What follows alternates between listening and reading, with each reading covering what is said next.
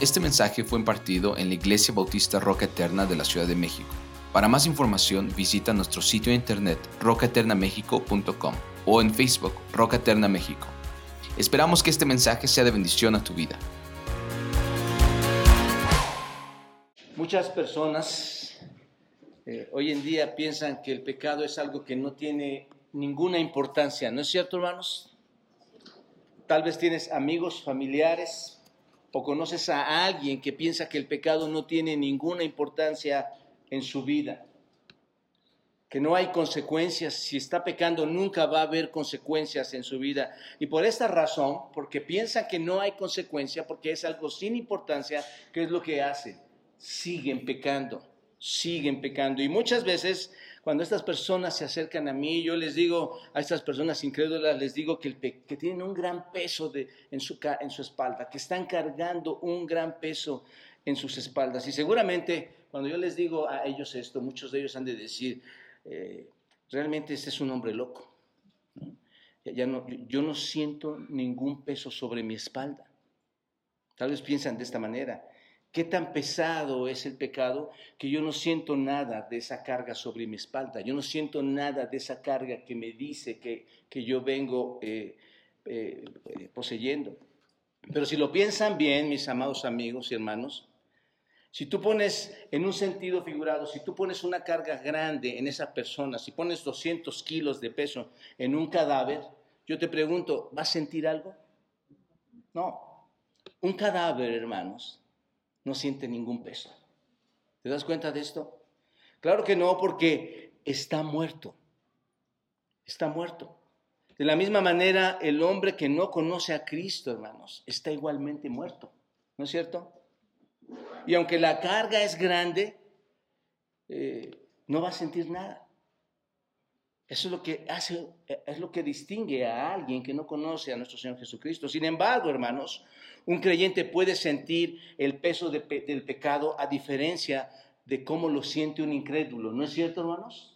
Alguien que ha conocido a Cristo sí puede sentir el peso del pecado. El verdadero creyente es muy sensible al pecado porque cuando ha venido a nuestro Señor Jesucristo, cuando ha recibido a Cristo, sus sentidos se despiertan a una realidad del pecado. Y es lo que aconteció en muchos de nosotros. Nos dimos cuenta de nuestra propia pecaminosidad. Entonces, y ese despertar, ¿cuándo comienza, hermanos?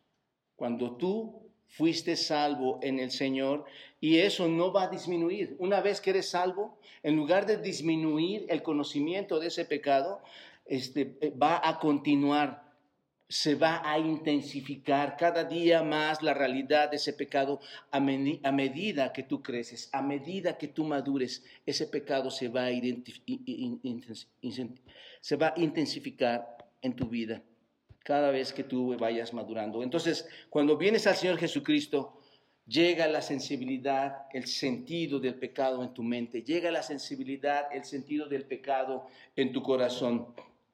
Y estoy convencido, hermanos, que un verdadero creyente, y hablo de verdaderos creyentes, que el verdadero creyente siente ese peso del pecado de una manera que el incrédulo no lo siente en absoluto. ¿Se dan cuenta?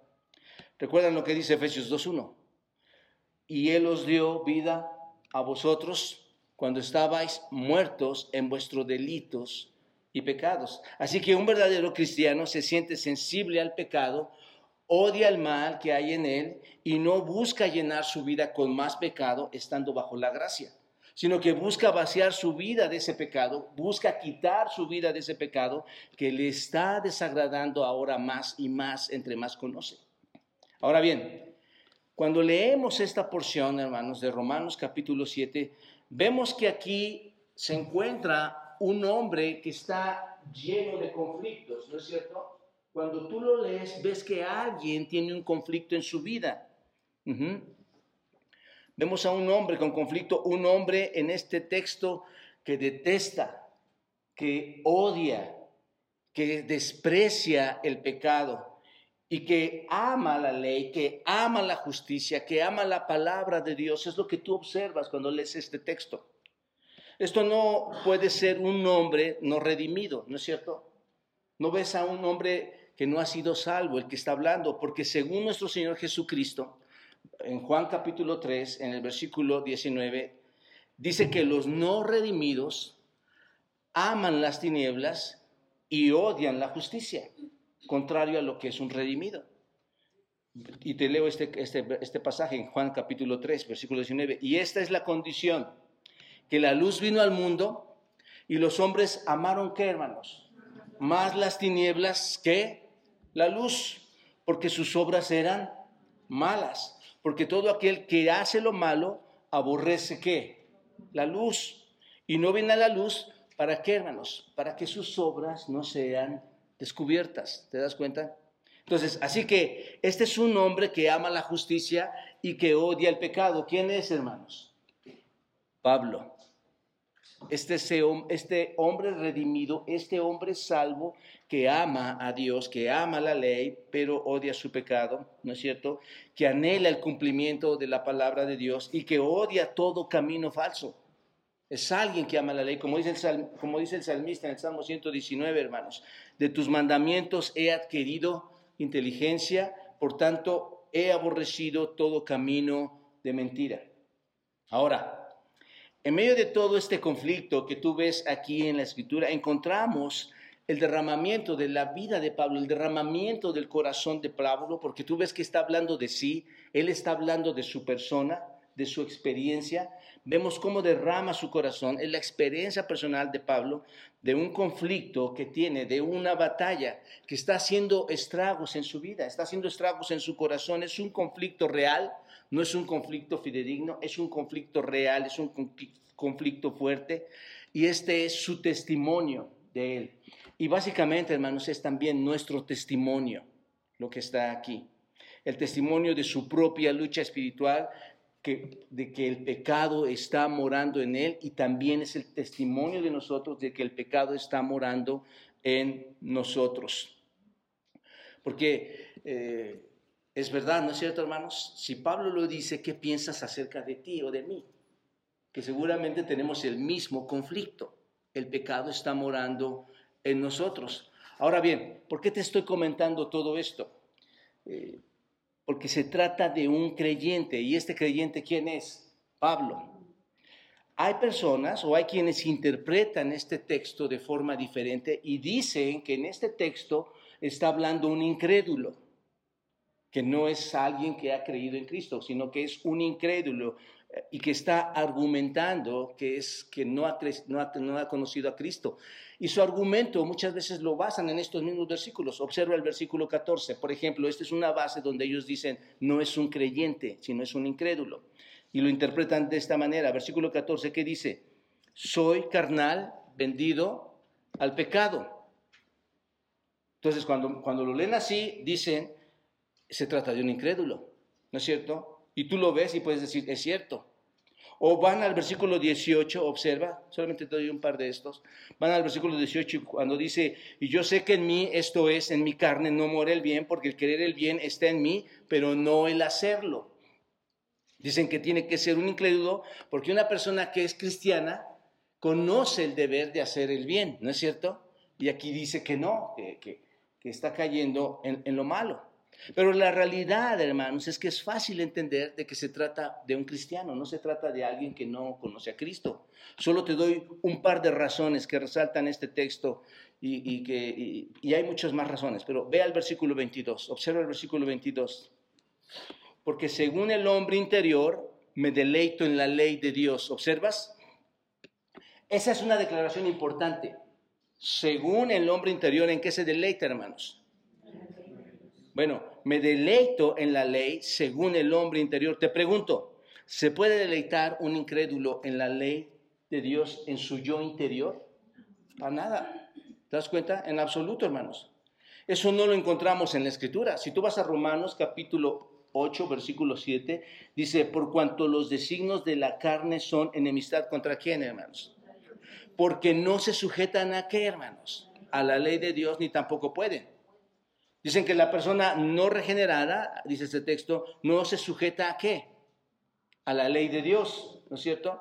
Ahora observa el versículo 25, también refutando esta interpretación, esta mala interpretación, por cierto. El versículo 25, gracias doy a Dios por Jesucristo nuestro Señor, así que yo mismo con la mente sirvo a la ley de Dios. Escucha esto, hermanos. Cuando tú lo lees, este versículo 25, eh, escuchas como a alguien que es creyente, ¿no es cierto? Por dos razones. ¿Cuál es? ¿Qué está haciendo primero en este versículo? Agradece a Dios, ¿no es cierto? ¿A través de quién? Del Señor Jesucristo, de nuestro Señor. Y luego dice, y servir a la ley de Dios, ¿en dónde, hermanos? En la mente. ¿Quién hace esto?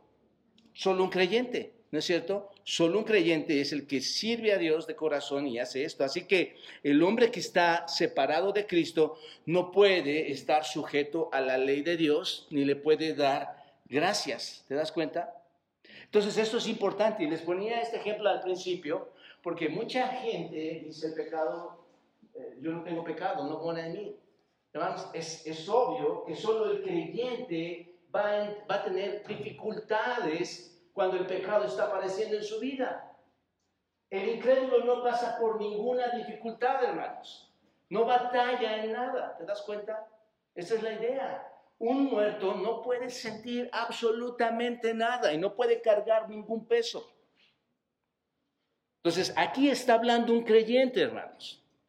Y te lo pongo de esta manera fácil. Si está hablando un creyente, y si tú dices ser un creyente, tú tienes que sentir tener un sentido diferente de un incrédulo. Tu vida debe ser muy diferente a la vida y a los conceptos de un incrédulo. Ahora, solo mira el versículo 15, cuando dice, porque lo que hago no lo entiendo, pues no hago lo que quiero, sino lo que aborrezco, eso hago. Para mí eso habla de, de, una, de una guerra, ¿no es cierto, hermanos? Para mí eso habla de una batalla, no sé si lo puedes ver aquí. Porque la parte más profunda del hombre, la parte más profunda de este creyente, de este hombre, quiere hacer qué, hermanos? Lo correcto, quiere hacer lo bueno, pero algo se lo está impidiendo. ¿Te suena, ¿Te suena familiar esto? Si no te suena familiar, hay algo que no está bien, hermanos. Entonces, les pregunto, ¿eso es verdad o eso es cierto para una persona no salva? ¿Qué piensan? Claro que no, hermanos. ¿La persona no salva tiene batallas? Para nada. ¿Quién debe tener batallas, hermanos? Entonces, con este concepto en mente, hermanos, sabemos que está hablando un, crédulo, un salvo, un redimido. ¿Se dan cuenta de esto? Bueno, recuerden que la persona no regenerada, hermanos, no puede hacer lo bueno. Según Romanos 3, ¿cuántos justos hay? No hay, no hay quien haga qué, hermanos, lo bueno. Así que realmente no creo que en una persona no regenerada, no redimida, haya una batalla en absoluto. ¿No es cierto? No, lo, no, hay, no hay esa batalla, hermanos. En realidad esto habla de un hombre que es cristiano, está hablando de un hombre maduro espiritualmente, alguien que conoce al Señor. ¿Y este quién es? Pablo. Pablo en el nivel de, eh, en el nivel de madurez espiritual más alto, hermanos. ¿Te das cuenta? Alguien que conoce al Señor dice estas palabras. Y eso es lo que nos debe empezar a poner a pensar. ¿Por qué, hermanos? Porque Pablo ve muy claramente la incapacidad de su carne. Ve muy claramente que que en su carne va en contra de la santidad del estándar divino. ¿Se dan cuenta? Su carne no puede alcanzar el estándar divino que Dios ha establecido. ¿Lo ven, hermanos? En el texto. Y, no solo lo ven, les invito y les, y les exhorto, hermanos, a que lo vean en su propia vida. Tu propia vida te va a hacer reflexionar en este texto. Así que cuanto más maduro seas, porque estoy hablando que Pablo es un hombre maduro en este texto, cuanto más maduro seas y cuanto más espiritual seas, mayor va a ser tu sensibilidad a tus propios defectos. Mayor va a ser tu sensibilidad a entender el pecado. ¿Te das cuenta? ¿Saben una cosa, mis amados hermanos y amigos? Cuando te conviertes a cristiano, cuando Dios te salva en Cristo, y empiezas a leer la palabra de Dios y lees sobre el pecado en la Biblia, te pregunto, ¿estás menos preocupado por tu pecado ahora que eres cristiano? Cuando lees la Biblia ya salvo y empiezas a ver ahí, dices, ah, ya no me preocupa tanto el pecado porque ya soy salvo. ¿Te pasa eso? Un verdadero creyente le pasa lo que a Pablo, hermanos. Empieza a entrar en un conflicto con su carne y el pecado. ¿Te das cuenta? Entonces, esto es lo que está pasando aquí. Esta es, la, esta es una preocupación, es un conflicto y Pablo expresa este conflicto entre el pecado y su carne de diferentes maneras. Vamos a ver esta mañana cuatro formas en las que Pablo expresa este conflicto con el pecado y que es aplicable a ti, que es aplicable a mí. ¿Cómo lo expresa Pablo? Observa, la primera forma en que Pablo expresa este conflicto con el pecado es el pecado continúa tratando de controlar lo que considera suyo. ¿No es cierto, hermanos? ¿No es verdad que el pecado está tratando de controlarte otra vez a ti?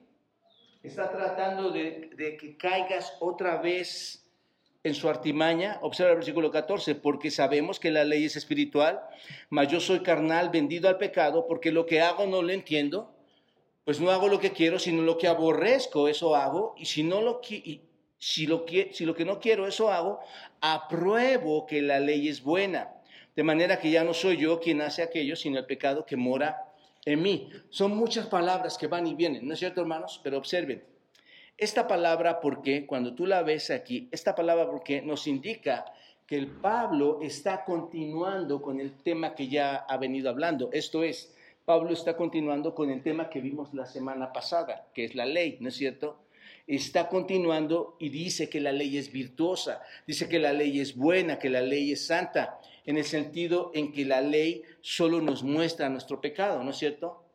Que, el problema no es la ley, que el problema es quién, ¿se acuerdan? Nosotros. Este verso comienza con una afirmación directa de que la ley es qué, hermanos? La ley es espiritual. Porque sabemos que la ley es espiritual. ¿Qué quiere decir eso, hermanos? Si la ley es espiritual, quiere decir que viene de dónde, hermanos? De Dios. No viene de ti, no viene de mí. La ley viene de Dios, viene de Dios mismo. Por lo tanto, si viene de Dios mismo, ¿qué refleja la ley, hermanos? La propia naturaleza de nuestro Dios. ¿Te das cuenta? La ley refleja lo que es Dios, su propia naturaleza. Y Pablo dice algo muy interesante aquí, hermanos. A pesar de que la ley es espiritual, ¿qué dice, hermanos? Yo soy carnal. La ley es espiritual, pero yo soy carnal. La palabra carnal, esta palabra que tú ves aquí, en el griego significa sarquinos, que es de carne humana, que es físico significa que es de este mundo, es carne humana, es físico, pertenece al mundo. Eso es lo que significa esta palabra. Así que dice que está atado a su carne humana, esto es, está atado en esta tierra, en su humanidad, está atado en su físico. Es lo que significa esta palabra. Él no dice, estoy en la carne. ¿Te das cuenta? Eso sería muy diferente. Estoy totalmente controlado por la carne, no estoy regenerado. Eso es diferente. Por eso digo que hay otros que están interpretando esta parte de la escritura diferente. Pero él no, no está diciendo esto, hermanos. Él no dice, él dice, yo no estoy en la carne, pero él dice, soy carne, soy carnal, soy de este mundo. Eso es lo que dice este texto. Y eso es muy importante porque nos va a dejar interpretar todo el texto. Una pregunta surge aquí. ¿Podemos ser cristianos así? ¿Carnales? Bueno, por supuesto que sí, porque Pablo está diciendo, soy carnal. Ahí la importancia del significado de, la, de carne, hermanos. Somos, eh, si en el griego es aquí no significa que somos carne, tienes o no tienes carne humana, física, pegado a este mundo, ¿no es cierto? Y lo hemos venido estudiando constantemente, hermanos. Entonces, te pregunto, ¿podemos como cristianos ser así? Claro que sí. No estamos en la carne, pero escucha, la carne, no estás en la carne, no estás haciendo todo el mandato de la carne, pero la carne todavía, ¿dónde está, hermanos? En nosotros, ese es el punto, ese es el punto. La carne está tratando, hermanos, de controlar lo que considera suyo. ¿Te das cuenta? ¿Te pasa o no? Bueno, Iglesia Roca Eterna en lo absoluto, hermanos. ¿Ah? No hacemos nada en la carne, no batallamos con nuestra carne. Somos extremadamente religiosos e espirituales. Hermanos, de verdad, quien no diga miserable, hombre de mí, está ofendiendo a Dios. Ahora bien, como cristianos, nosotros podríamos hacer la misma declaración, ¿no es cierto? Soy carnal, ¿te das cuenta? Ahora sí, vamos entendiendo. Soy carnal, porque tenemos el mismo problema, ¿no es cierto, hermanos? Tenemos el mismo problema, seguimos siendo pecadores y si nos declaramos es, y, si no declaramos esto, hermanos, de que somos carnales, es mejor decirle a Dios que nos ayude, hermanos. Señor, perdóname, ¿no es cierto? Si vienes y me dices que por ser salvo ya no pecas, ¿sabes qué voy a hacer? Voy a ir con tu esposa, voy a ir con tu esposo, voy a ir con tus hijos y les voy a preguntar si esto es verdad.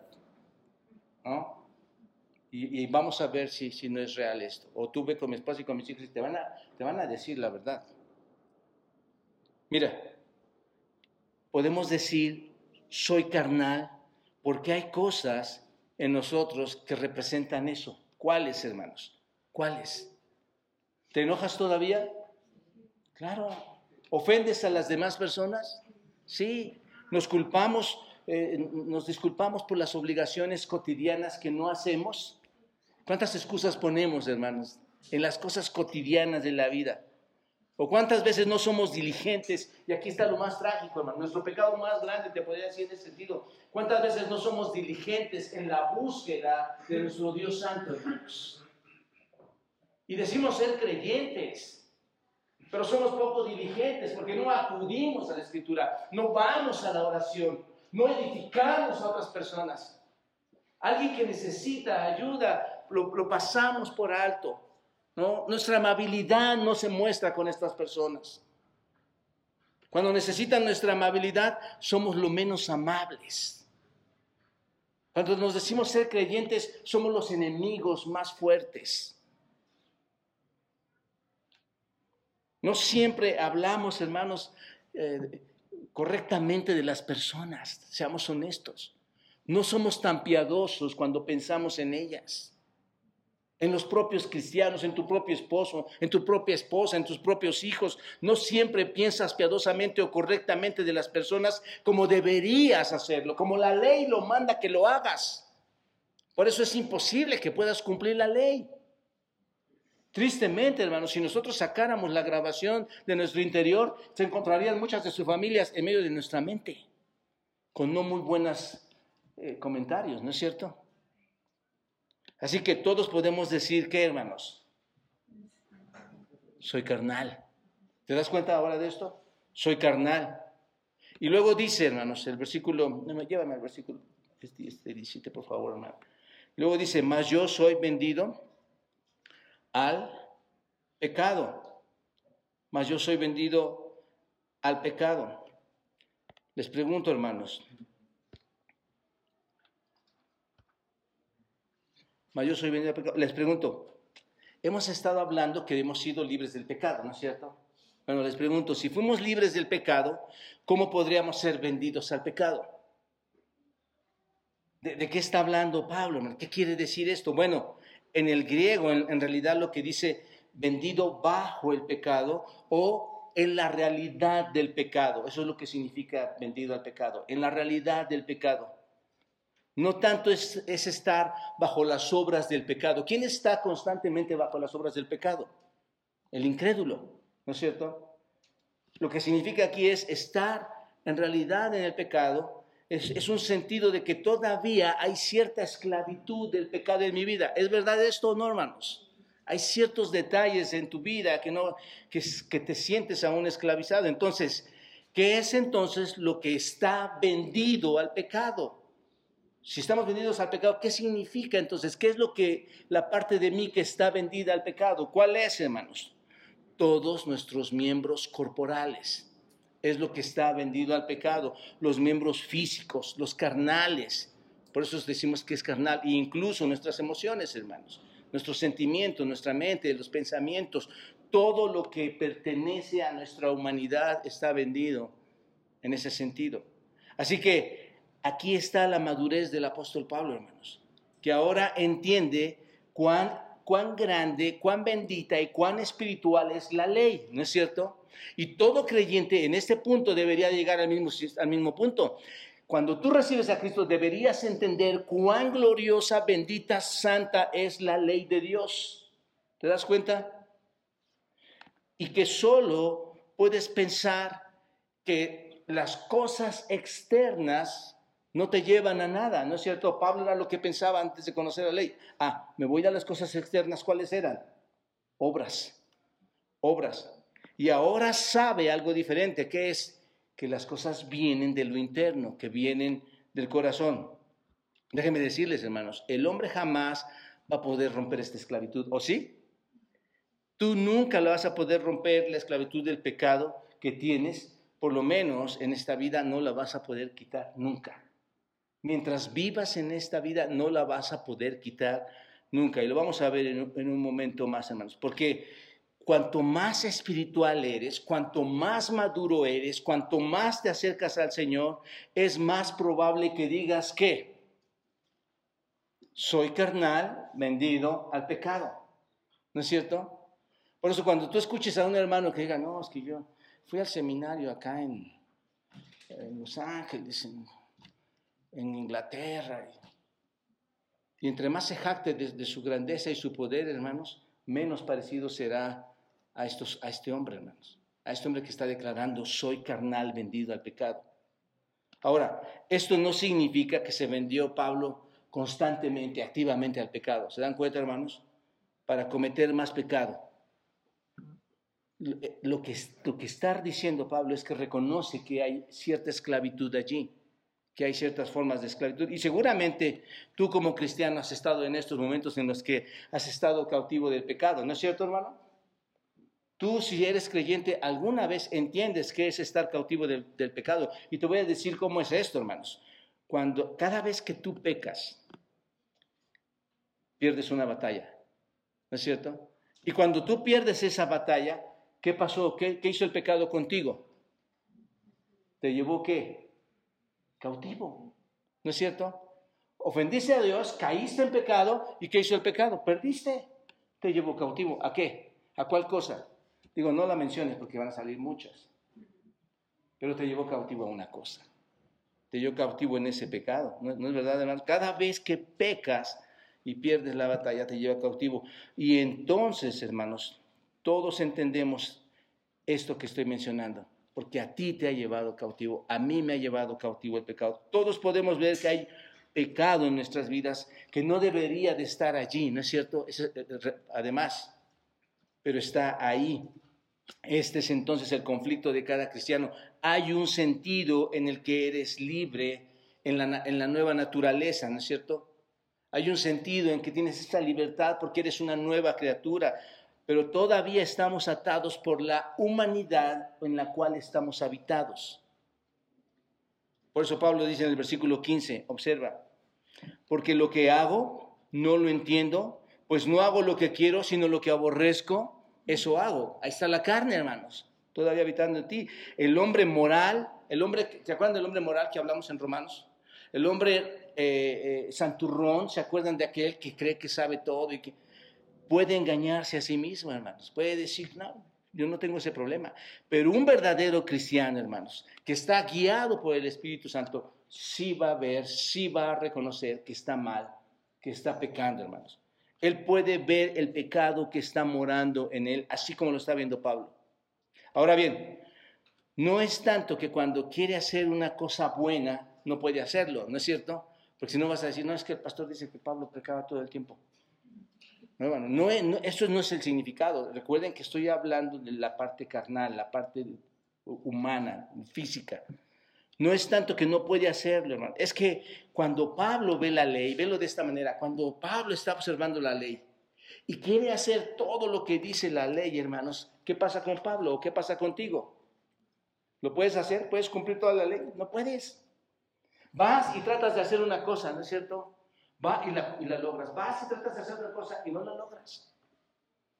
No se trata de que no pueden eh, cumplir toda una, cosa, no puede ver el todo de la ley, no, toda la ley no la puede cumplir. ¿Entendemos esto, hermanos?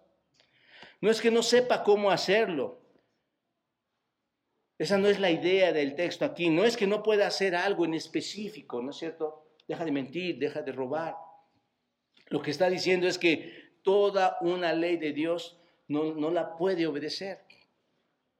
Y estoy completamente frustrado, dice Pablo, de que no puedo hacerlo. Y tú conoces esa frustración, ¿no es cierto? Y te digo que la conoces porque tan pronto como has hecho algo bien, ¿no es cierto? No tardas en hacer algo que está mal. ¿Y qué pasa, hermanos? ¿Qué dices cuando, cuando eres creyente y dices, logré hacer esto, ya no estoy pecando en esto? Y pasa la semana y ¿qué, y qué sucede? Caes. ¿Qué, pasa en ti entonces? ¿Entra qué? Frustración. ¿Qué pasa conmigo? ¿Por qué no logro hacer las cosas? ¿Por qué nada más puedo hacer esto si yo quiero hacer toda la ley? ¿Qué pasa conmigo? Hermanos, esa es la vida del hombre hoy en día. Logra hacer unas cosas, pero otras no las logra hacer. Y te frustras y dices exactamente lo que dice Pablo. ¿Qué dijo Pablo, hermanos? Miserable hombre de mí, ¿quién me librará de este cuerpo de muerte? No es que el mal gane todo el tiempo, hermanos. No es que el pecado te está mintiendo todo el tiempo. Es solo que la ley tiene un estándar muy alto. ¿No es cierto, hermanos? Porque la ley es que, hermanos, dice Pablo, santa, justa y espiritual.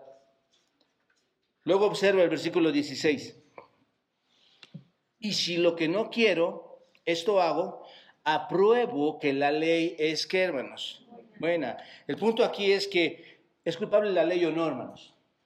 No, la ley no es culpable, lo que está diciendo Pablo.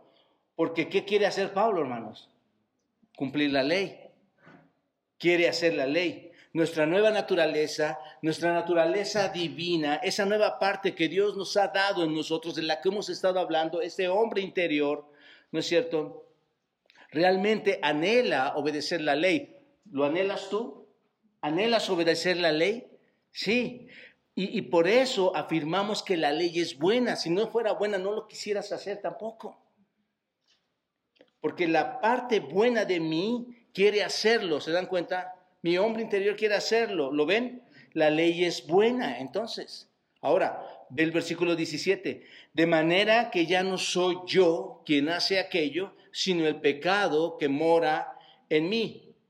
Si la ley no es mi problema, ahora entonces, dice Pablo, ya no soy yo el que lo hace, sino quién, hermanos? El pecado. El pecado que ¿dónde mora, hermanos? Ahora, escuchen con mucha atención esto, hermanos.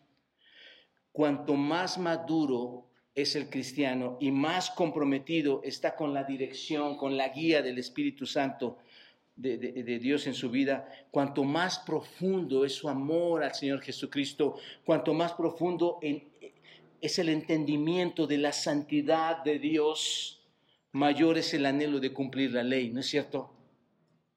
Cuanto más ves la ley, más quieres cumplirla. Cuanto más ves la santidad, más quieres ser puro. Entonces, no es la ley de Dios lo que es el problema. El problema es el pecado que habita en dónde, hermanos? En mí, en nuestra humanidad nuevamente, ¿no es cierto? A veces tenemos la sensación de que el pecado está acabando con todo, ¿no? Que domina toda mi vida. A veces puedes estar sintiendo eso. Simplemente no podemos ser todo lo que queremos que Dios sea que hagamos o sea lo que quiere que, nosotros seamos. Simplemente no, puede, no podemos ver eso. Pero ¿te has sentido alguna vez así, hermano? De que no puedes ver que Dios quiere hacer cosas contigo y tú no lo puedes cumplir. ¿Te has sentido así? Simplemente no podemos ser tan puros, tan santos como sabemos que la ley quiere que seamos. Y es que el pecado, hermanos, quiere reclamar lo que considera que es suyo. Ahora, un comentario importante. No pienses que cuando pecas, si no, no vas a salir de aquí y decir, bueno, voy a pecar todo el tiempo, porque pues, ya no soy yo. No pienses que cuando pecas eh, es tu vieja naturaleza actuando y por lo tanto le vas a decir, vieja naturaleza, puedes pecar. Puedes pecar todo el tiempo que quieras. No pienses que Dios no te va a hacer responsable por lo que hace tu vieja, por lo que supuestamente tu vieja naturaleza hace, hermanos. No. Observen, Pablo dice, yo, mí. Siempre está hablando de Él. Es por eso digo que desborda su corazón. Está hablando de yo. Cuando dice yo, Él está aceptando su responsabilidad. Y cuando dice yo, esta es la muestra de que tú también debes de aceptar tu responsabilidad. Tú también debes de hacerlo. Soy yo. No es que son dos personas, ¿no es cierto? Ah, es que yo soy, yo soy el bueno, pero el que está dentro de mí es malo y por eso yo peco tantas veces. Es mi viejo, es mi viejo hombre que ahí viene conmigo acompañando. No, hermanos. ¿Cuántas personas somos? Uno. Por eso es importante entender la carne y entender la, nueva, la nueva creación, el nuevo hombre. Ahora, debido a que Cristo ha venido a nuestra vida, hermanos, y nos ha redimido, ya no es ese yo interior profundo, ya no soy yo, ¿no es cierto? Cuando Cristo vino a tu vida ya no eres tú el que está haciendo todo esto, el que está pecando, pero es el pecado que se mantiene ahí, ¿no es cierto? Es, es, esa la situación. El punto es este, hermanos, realmente ya no soy yo, solía ser yo, ¿no es cierto? Antes solía ser yo, pero dice Pablo, ah, ya no soy yo, pero ahora ya no es realmente el nuevo yo. Y Gálatas, vayan a Gálatas, hermanos, capítulo 2, versículo 20, lo, lo aclara mucho mejor, observa. En Gálatas 2, 20, dice, ¿lo tienen? Gálatas 2.20 lo aclara bien. ¿Qué dice? Con Cristo estoy juntamente crucificado. Sin embargo, vivo. Si alguien, si alguien lo crucifica, muere, ¿no es cierto? Pero en Cristo estamos qué? Crucificados. Vivimos, sin embargo, vivimos. Y ya no vivo yo, mas vive Cristo en mí. ¿Quién? El nuevo hombre, hermanos. ¿Se dan cuenta? Y lo que ahora vivo en la carne, lo vivo en la fe del Hijo de Dios, el cual me amó y se entregó a sí mismo por mí. Pablo dice, soy yo, pero no soy yo.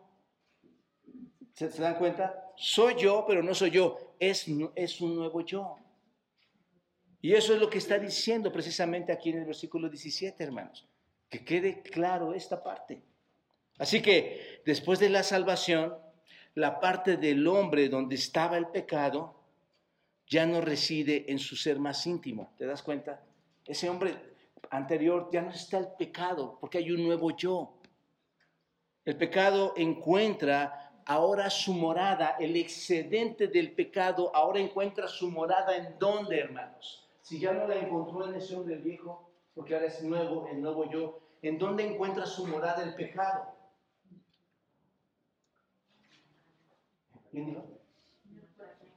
Gracias por estar conmigo. En la carne, hermanos. Ahí es donde encuentras su morada en la carne.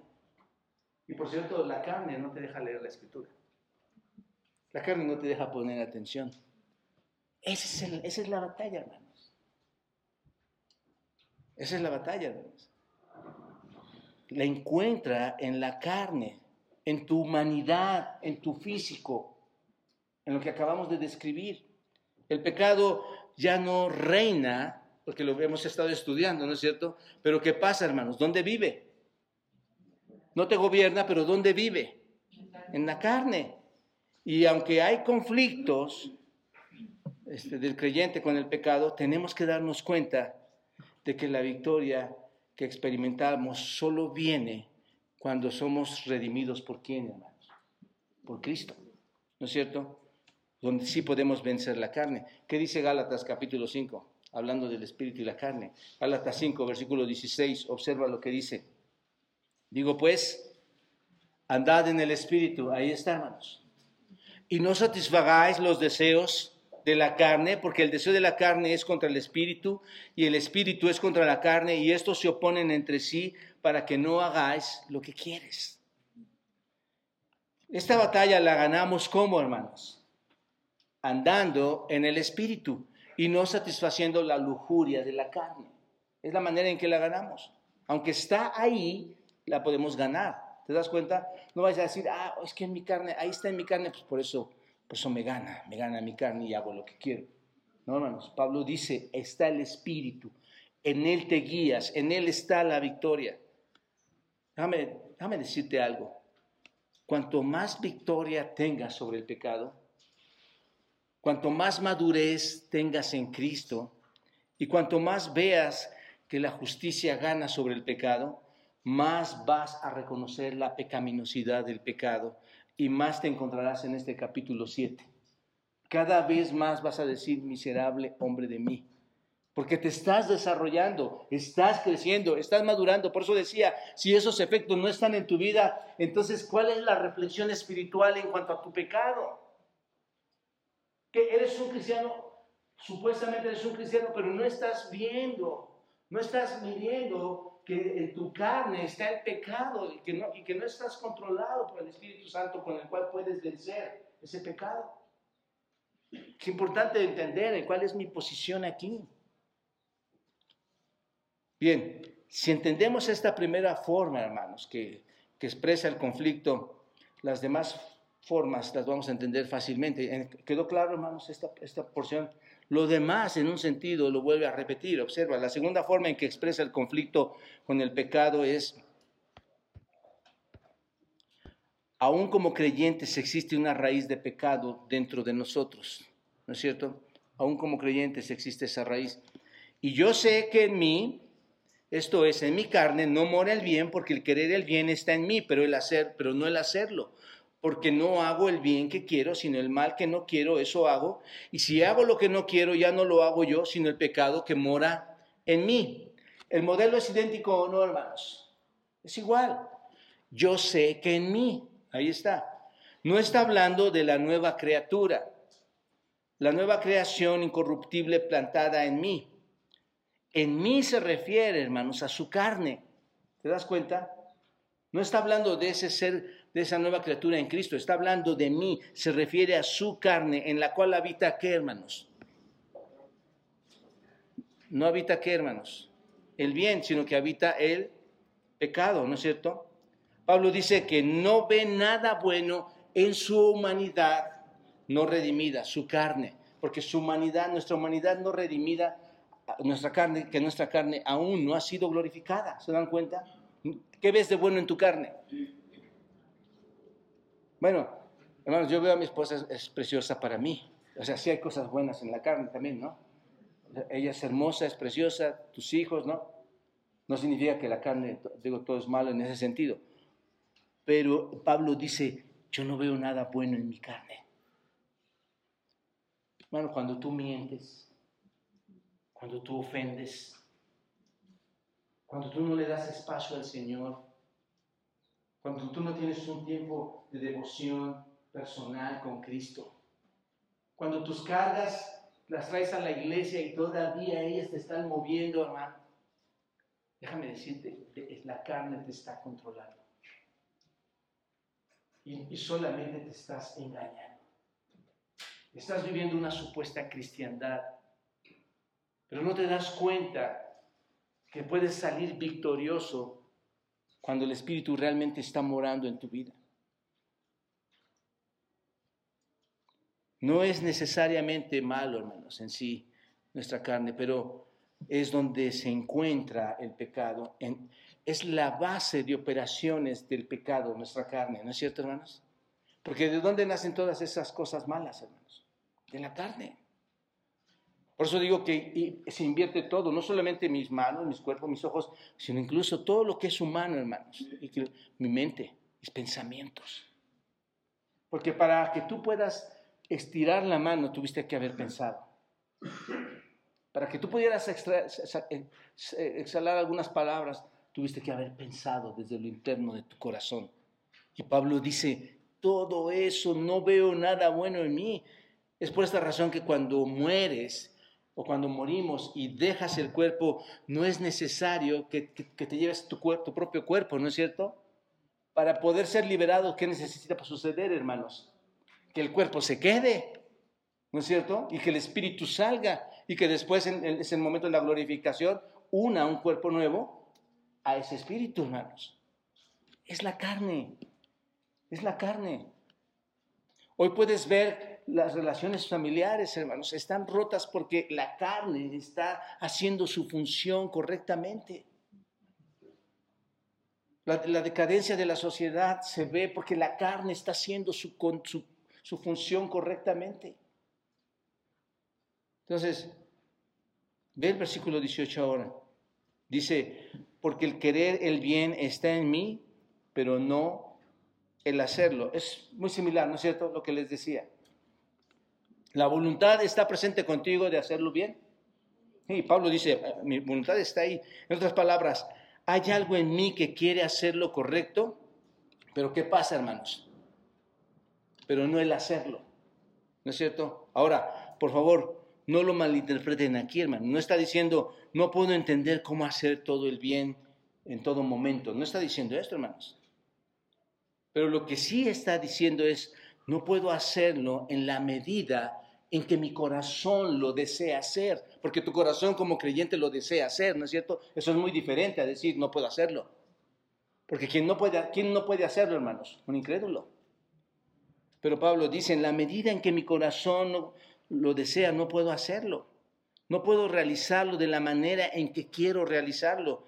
Si miras tu propia vida cristiana y ves el desarrollo de tu crecimiento y si te sientas y lo examinas bien y eres honesto, con este tema, a pesar de que puedes ver crecimiento en tu vida cristiana, vas a tener un mayor odio ahora por tu pecado, ¿no es cierto? Que cuando estabas eh, empezando a crecer, cuando empezabas a crecer, ¿veías ese odio?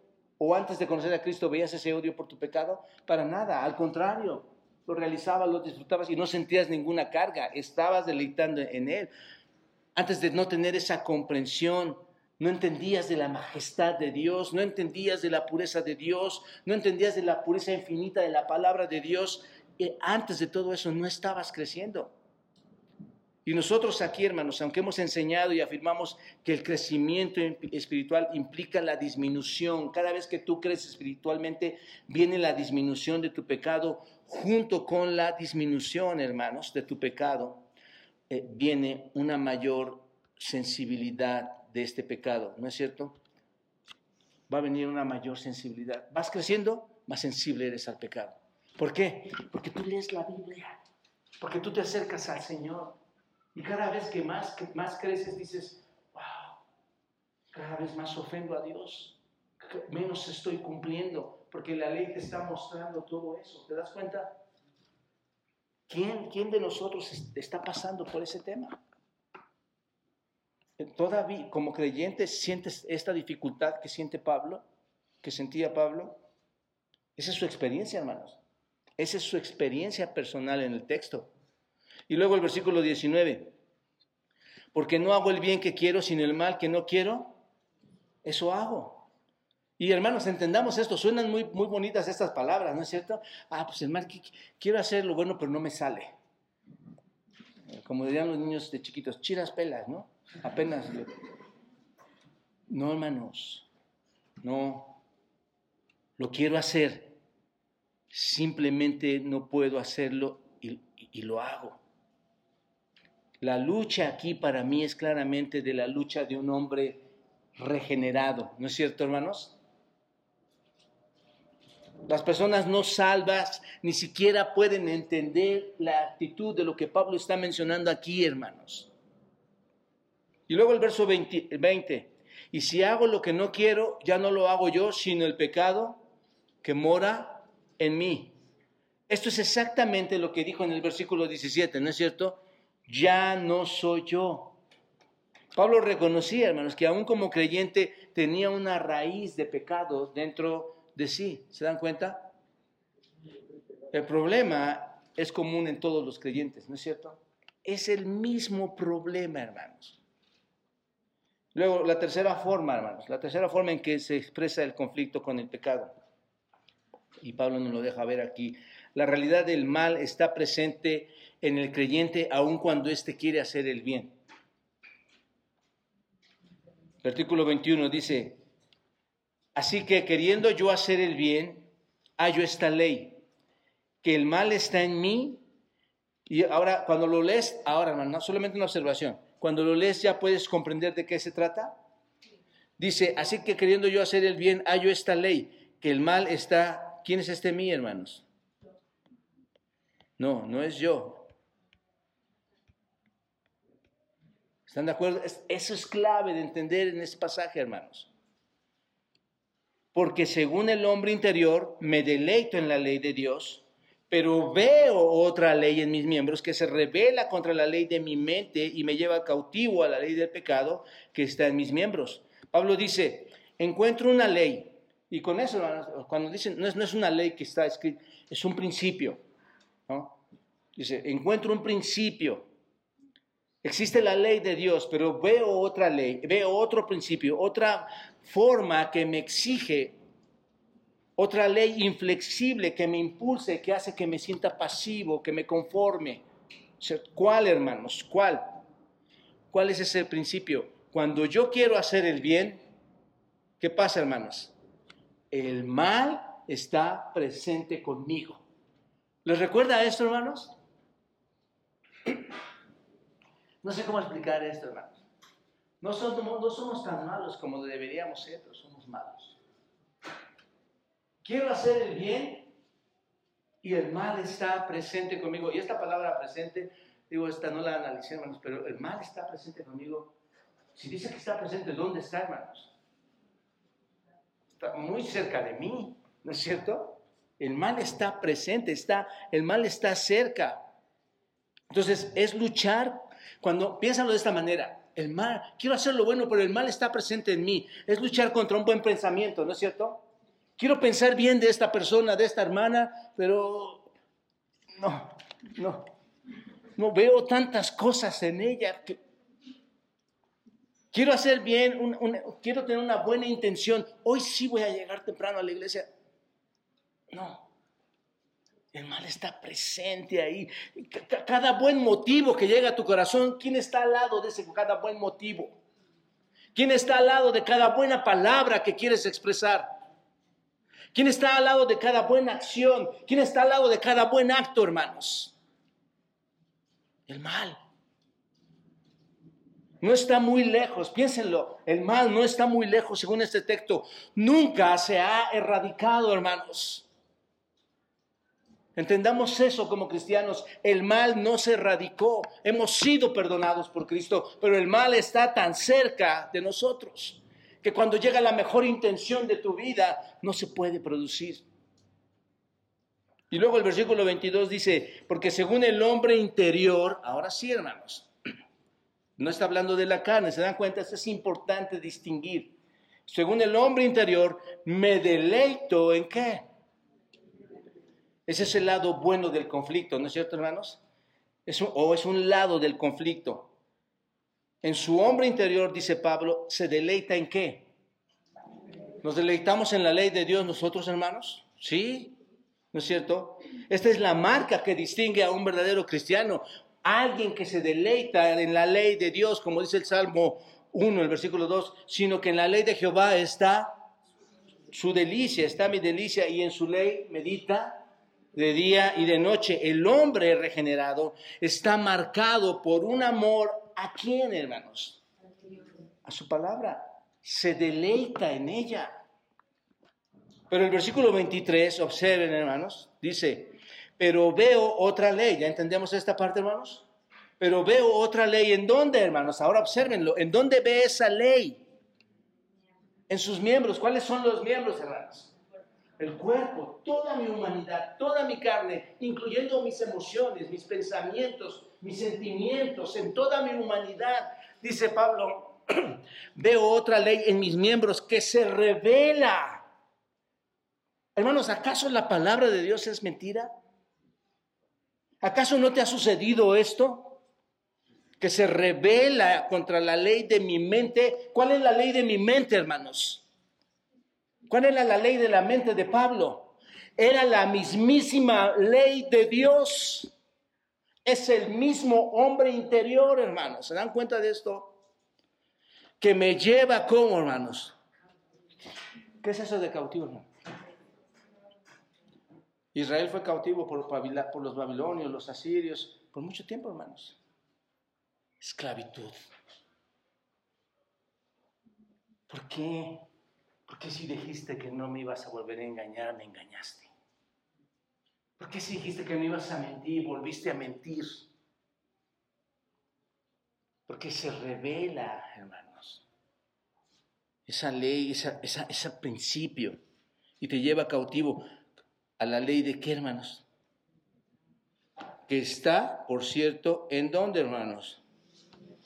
En mi humanidad, en mi físico. ¿Dónde está el otro principio o la ley que menciona Pablo aquí que le hace entrar en conflicto? ¿Dónde está el principio? ¿Dónde está la otra ley? Vean el texto, hermanos. Acuérdense que las preguntas son respondidas por la propia palabra. ¿Dónde está? En sus miembros. Esa es la otra ley. Así que cuando tú andes en el Señor, cuando andes tratando de vivir la vida espiritual, recuerda que hay otra ley que te quiere llevar cautivo. No la obedezcas, camina con el Espíritu. Busca el poder del Espíritu para no hacer caso a esa ley. ¿Te das cuenta? Está en sus miembros, son los factores humanos, corporales, la carne, la humanidad, la mortalidad no redimida. Ese es el asunto, hermanos. Este es su hombre exterior del que hemos estado hablando. Ese es el hombre exterior. Está en sus miembros, en su humanidad. Es una guerra, hermanos. Es una guerra contra la ley de la mente y la ley de su mente es la misma ley de Dios, es el hombre interior. Es una guerra, hermanos. ¿Te das cuenta? La palabra de Dios y el pecado. Una guerra terrible. A mí me da mucha pena, hermanos, ver familias, personas creyentes que pierden esta batalla. Al grado, hermanos, de odiar a los propios cristianos. Al grado de odiar a su propia esposa, a su esposo, a sus propios hijos. E, esa cautividad es terrible, hermanos. Y oro, de verdad oro. Veo a familias aquí que veo que de repente se desaniman, de repente están en sus batallas, de repente no llegan, no vienen. Y hermanos, yo lo único que veo es el texto bíblico. Están siendo vencidos. Y es probable que no son creyentes. Quiero hablarte claro, porque ¿cuál es el sentido de no mostrarte la verdad de Dios? Si algo está pasando en tu vida es porque probablemente no has reconocido a Cristo. Y tú no sientes un pendiente por el pecado y no dices, miserable de mí. ¿Por qué esta carne me domina? Pude hacer esto ayer y no pasaron dos horas cuando volví a entrar a ver eso. Cuando volví a mentir, cuando volví a robar, cuando volví a hacer. Es una guerra, hermanos, contra la ley de la mente. Y la ley de la mente es la ley de Dios, de un buen creyente, de alguien que ha sido transformado. Observen, hermanos, la mente se compara con el hombre interior en este sentido. Y a veces confiesa que la ley en sus miembros gana contra la ley de, de su mente. Es lo que está confesando Pablo. Y tú vienes y quieres decir que tu mente, que tu ley, de, que tu ley carnal no te gana nunca en la mente, es la mentira más grande. Cuando el pecado gana la victoria en la lucha espiritual, hermanos, entonces el creyente es llevado, según este texto, ¿dónde, hermanos? Cautivo, ¿no es cierto? Es llevado cautivo. ¿A, a dónde, hermanos? A ese pecado y queda cautivado por ese pecado. Te pregunto entonces, ¿por qué pecas? Con todo esto que hemos estudiado, ¿por qué pecas? ¿Por qué pecamos, hermanos? Porque Dios se equivocó, no hizo un buen trabajo transformador cuando fuimos salvos. Pecamos todavía porque nuestra, nuestra vieja, nuestra nueva naturaleza no, no está completa, no está íntegra. Y, hubo, hubo ciertas piezas que faltaron. Seguimos pecando porque aún no estamos preparados para ir al cielo. Nos faltan otros 5, 6, 7 años para seguir creciendo. No. ¿Cuál es la respuesta en este texto, hermanos? ¿Por qué seguimos pecando, hermano? Pecas porque todavía está ahí, ¿qué? Tu carne. Pecas porque todavía ahí está tu humanidad. Eso, eso es lo que está diciendo Pablo, hermanos. Y observa, lo reconoce de una manera especial y aquí terminamos. Qué bueno que me queda hora y media. La cuarta forma en que lo expresa, observa. La causa de la frustración y tormento es el cuerpo de muerte, hermanos, en el que vivimos temporalmente. Vivimos en él temporalmente. Dice el texto, miserable de mí, ¿quién me librará de este cuerpo de muerte? Gracias doy a Dios por Jesucristo, Señor nuestro. Así que yo mismo con la mente sigo a la ley de Dios, más con la carne a la ley del pecado. Básicamente, hermanos, es un gemido, ¿no es cierto? Que va más allá de todo lo que ha dicho, hermanos. Simplemente grita con una angustia, con una frustración de la que les estoy explicando y dice, oh miserable de mí, miserable de quién soy yo. Pablo quiere, cuando dice que es miserable, hermanos, ¿qué está diciendo? Dios, quiero hacer todo lo que tú quieres que yo haga, pero soy miserable, hermanos. Este no es más que el camino de alguien que verdaderamente ha sido redimido, ¿no es cierto? ¿Cuándo como creyentes hemos dado este grito de angustia, hermanos? ¿Cuándo? Probablemente muchos de ustedes lo han hecho, probablemente otros no.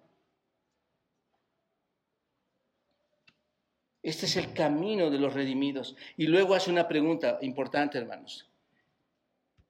Dice, ¿quién me librará de este cuerpo de muerte? Les pregunto, hermanos, ¿dónde ve Pablo el problema? Otra vez, bajo este texto, ¿dónde ve Pablo el problema, hermanos? Otra vez, ¿no, ¿no es verdad que la Biblia nos está enseñando esto solito, hermanos? Pablo dice, ¿quién me va a librar? ¿Quién me va a librar de mi otro yo que sigue aquí a mi lado? ¿Dice eso, hermanos? O como dirían algunos de ustedes, ¿quién me va a librar de mi esposo? De mi esposa. No. Pablo reconoce algo sumamente importante, hermanos, que es, ¿quién me va a librar de mi carne? ¿Quién me va a librar de mi carne? La pregunta es aquí, Pablo, hay esperanza de que alguien te libre de la carne. Y viene este majestuoso versículo, hermanos, el 25. Dice, gracias doy a Dios por Jesucristo nuestro Señor. Observa. Gracias doy a Dios. Esto no es más que la victoria, hermanos. Esto no es más que el triunfo que experimenta un verdadero creyente. Alguien que sabe que está pecando, alguien que sabe que hay carne, pero experimenta la victoria en Dios, eso no es más que triunfo, ¿no es así, hermanos? Cuando tú lees esto, es la seguridad de un creyente. Aquí está, hermanos. ¿Sabes por qué dice, gracias doy a Dios por Jesucristo? ¿Qué hizo el Señor Jesucristo cuando vino a esta tierra, hermanos? A liberarnos del pecado, ¿no es cierto? ¿Y qué dijo a sus discípulos? ¿Y qué nos prometió a nosotros en Juan 14? ¿Qué dijo, hermanos? No se turbe vuestro corazón Creen en Dios, crean también en mí. En la casa de mi Padre muchas moradas hay. Voy pues a preparar lugar para vosotros. Y si no fuera así, yo no, yo no vendría, pero voy a ir y voy a regresar por cada uno de los que ha creído en mí, hermanos. el punto es este. Un día nos vamos a unir en un futuro no muy lejano, hermanos, con nuestro Señor Jesucristo que ha resucitado, que es exaltado y nos vamos a reunir en esa eternidad con cuerpos nuevos, con cuerpos libres para siempre en la presencia de Dios sin pecado. ¿No es cierto, hermanos? Eso es lo que va a ocurrir. Por eso Pablo dice, doy gracias a Dios porque esto sí tiene solución. Filipenses 3:20, todos vayan ahí. Hemos estudiado este libro por, por más de un año, estos cuatro o cinco capítulos. Observen, hermanos, Filipenses 3. ¿Qué dice? Versículo 20. Mas nuestra ciudadanía está en los cielos, de donde también esperamos a quién, hermanos? Al Salvador, al Señor Jesucristo, el cual, y observen ahí, subrayen eso, hermanos, como la esperanza del creyente verdadero, cuando dice, el cual transformará el cuerpo de la humillación nuestra. ¿Es tu cuerpo? ¿Es mi cuerpo? Sí para que sea semejante al cuerpo de la gloria suya, semejante a Cristo, hermanos. Por el poder con el cual puede también sujetar a sí mismo todas las cosas. Hermanos, amados amigos, el fin del conflicto va a llegar cuando el Señor Jesucristo aparezca y nosotros seamos glorificados. ¿Te das cuenta? Y cuando entremos en su presencia, si, no, si no aparece y nos arrebata, o, morimos si Él nos va a levantar de entre los muertos y entremos a su presencia, ahí se va a acabar todo. Ahí es cuando llega el fin. Ahí es cuando llega el fin de la batalla. Y primero a los Corintios nos lleva a, entender, hermanos, sí, como la cereza del pastel. Aquí observen, primero a los Corintios 15, ¿recuerdan este pasaje? Versículo 53. Primero a los Corintios 15, verso 53. Porque es necesario que esto corruptible se vista de incorrupción y esto mortal se vista de inmortalidad. Y cuando esto corruptible se haya vestido de incorrupción y esto mortal se haya vestido de inmortalidad, entonces se cumplirá la palabra que está escrita, sorbida es la muerte en victoria. ¿Dónde está, un muerte, tu aguijón? ¿Dónde, oh sepulcro, tu victoria? Y observen este versículo 56, ya que el aguijón de la muerte es el pecado y el poder del pecado la ley, mas gracias sean dadas a Dios que nos da la victoria por medio de nuestro Señor Jesucristo. Mientras tanto, hermanos, aun cuando sabemos que tenemos esa victoria, mientras tanto, ¿qué debemos hacer? Mientras seguimos esperando el regreso del Señor Jesucristo, mientras esperamos que Él descienda de los cielos o partamos a su presencia antes, como dice el versículo 23, hasta este día la batalla continúa. ¿No es cierto? Hasta hoy la batalla continúa y continúa mientras permanezcas en la carne. ¿Te das cuenta? Mientras estés en la carne. Por lo tanto, hermanos, la batalla no va a terminar hasta que el Señor Jesucristo nos dé la inmortalidad y nos dé la incorrupción del cuerpo. Ese es el punto, hermanos. Pero eso no quiere decir que no podamos experimentar la victoria aquí y ahora, hermanos. ¿No es cierto? No quiere decir que no puedo vencer el pecado. Por eso este mismo pasaje de 1 los Corintios capítulo 15 versículos 53 a 58 termina en el 58. Así que hermanos, amados míos, estad firmes y constantes, creciendo en la obra del Señor siempre, sabiendo que vuestro trabajo en el Señor no es en vano. No te puedes dar por vencido. A muchos nos dan ganas de, de terminar, ¿no es cierto, hermanos? A muchos nos dan ganas de ya no continuar. Pero bendito sea Dios que en Él tenemos la victoria. Eso es lo que me emociona, hermanos. No es tanto de que quieres tirar la toalla. Me emociona, hermanos, que en el poder de Dios puedes levantarte y terminar con cualquiera de los pecados que se te acerquen. Concluyo, hermanos. Somos nuevas criaturas en Cristo. Las cosas viejas pasaron. He aquí son todas hechas nuevas que en ese yo que somos en Cristo, todo nuevo, donde hay ese yo de justicia, hermanos, pero que la carne está ahí dominándonos en nosotros, está en este cuerpo mortal con su, con su carácter carnoso ahí entre nosotros, que se aferra y que nos causa batallas, y que entendemos que la ley no es culpable, sino que es santa, justa, pura, y que el culpable es pecado, hermanos. Pidamos a Dios que nos ayude a que nuestro interior pueda cumplir la buena ley al ver derrotado el pecado. Y sabemos que eso viene, hermanos, cuando caminamos en el Espíritu,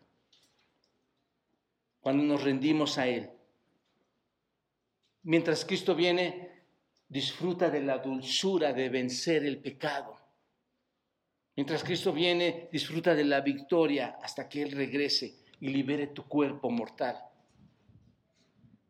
Y nos convirtamos, hermanos, delante de su presencia en hombres glorificados, semejantes a Él.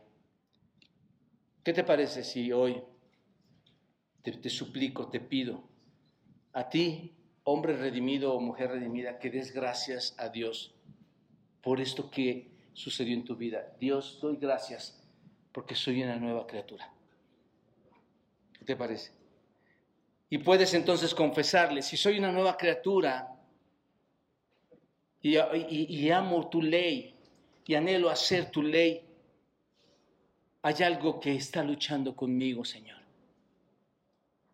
Y le puedes confesar con, con, todo el dolor de tu corazón y pedirle que Él te dé la victoria en Jesucristo. Que venga a librarte de este cuerpo de humillación y te dé un cuerpo moldeado, un cuerpo como el suyo. Y si tú no tienes a Cristo, nunca vas a librar estas batallas.